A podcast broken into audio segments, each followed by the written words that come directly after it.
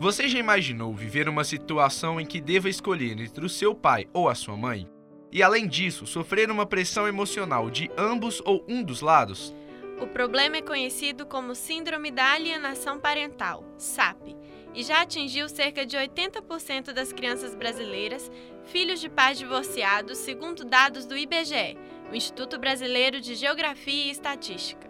O governo federal vem tentando controlar a questão, e uma das medidas já tomadas foi o decreto da Lei 12.318 em agosto de 2010, que estabelece como crime a atitude de um familiar em manipular a criança para colocá-la contra outro parente.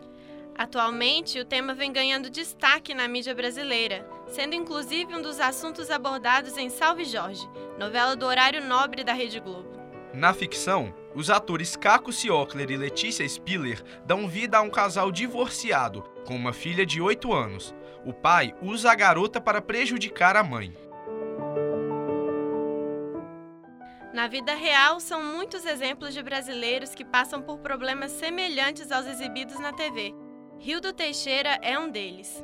Empresário e ex-marido, Rildo tem um filho de 4 anos que vive com a mãe em Caratinga, interior de Minas Gerais. Ele conta o sofrimento que enfrenta para manter contato com a criança. Eu ouvi duas coisas do meu filho que aquilo me doeu muito, me marcou muito. Ele virou para mim e falou assim: Papai, eu queria que só existisse a mamãe. Então eu acho que ele, ele externalizou a, aquele sentimento como se ele estivesse gritando: Peraí, gente, para de me puxar para um lado e para o outro. Eu não quero ficar dividido, eu não quero ficar sendo esticado para um lado e para o outro. E uma outra situação que ele falou também: Papai, eu não quero que você venha me pegar nem um dia. E isso machuca muito. Solucionar problemas como o de Rildo não é tarefa fácil. Questões envolvendo alienação parental devem ser levadas à vara de direito da família para serem julgadas em tribunal. Em Belo Horizonte, a resolução desses tipos de processos enfrentam hoje impasses relacionados a duas questões: tempo e número de casos. Segundo o juiz da Quinta Vara da Família da capital, Cleiton Rosa de Rezende, dos 2.900 processos em andamento, cerca de 10% correspondem a problemas de alienação parental ele informa que, para uma única vara, este número é alto. Já em relação ao tempo, a demora se explica pelo fato do juiz não ser o único responsável em avaliar a situação. Os envolvidos devem passar antes por sessões e acompanhamentos de profissionais como assistentes sociais, psicólogos e psiquiatras. Contudo, o juiz Clayton afirma que a solução para controlar os casos de alienação parental não cabem só aos profissionais.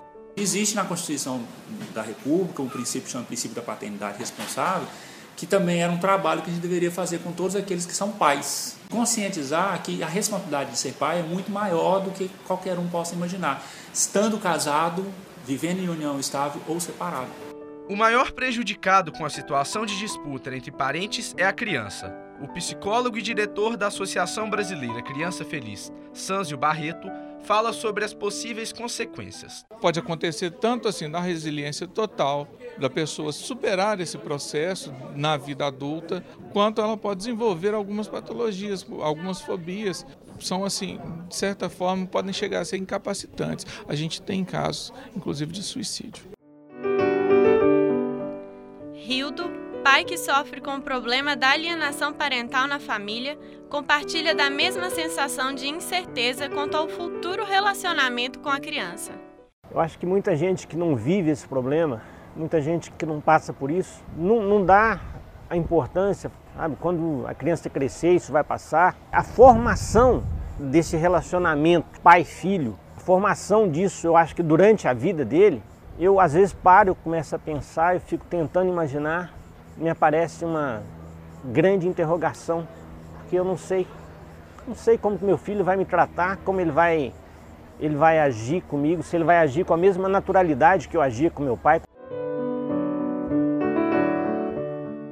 Reportagem Luiz Felipe Salgado, Marina Neves, Thaís Silva e Raquel Dutra. Disciplina de produção e edição e áudio com supervisão do professor Mário Vidiano.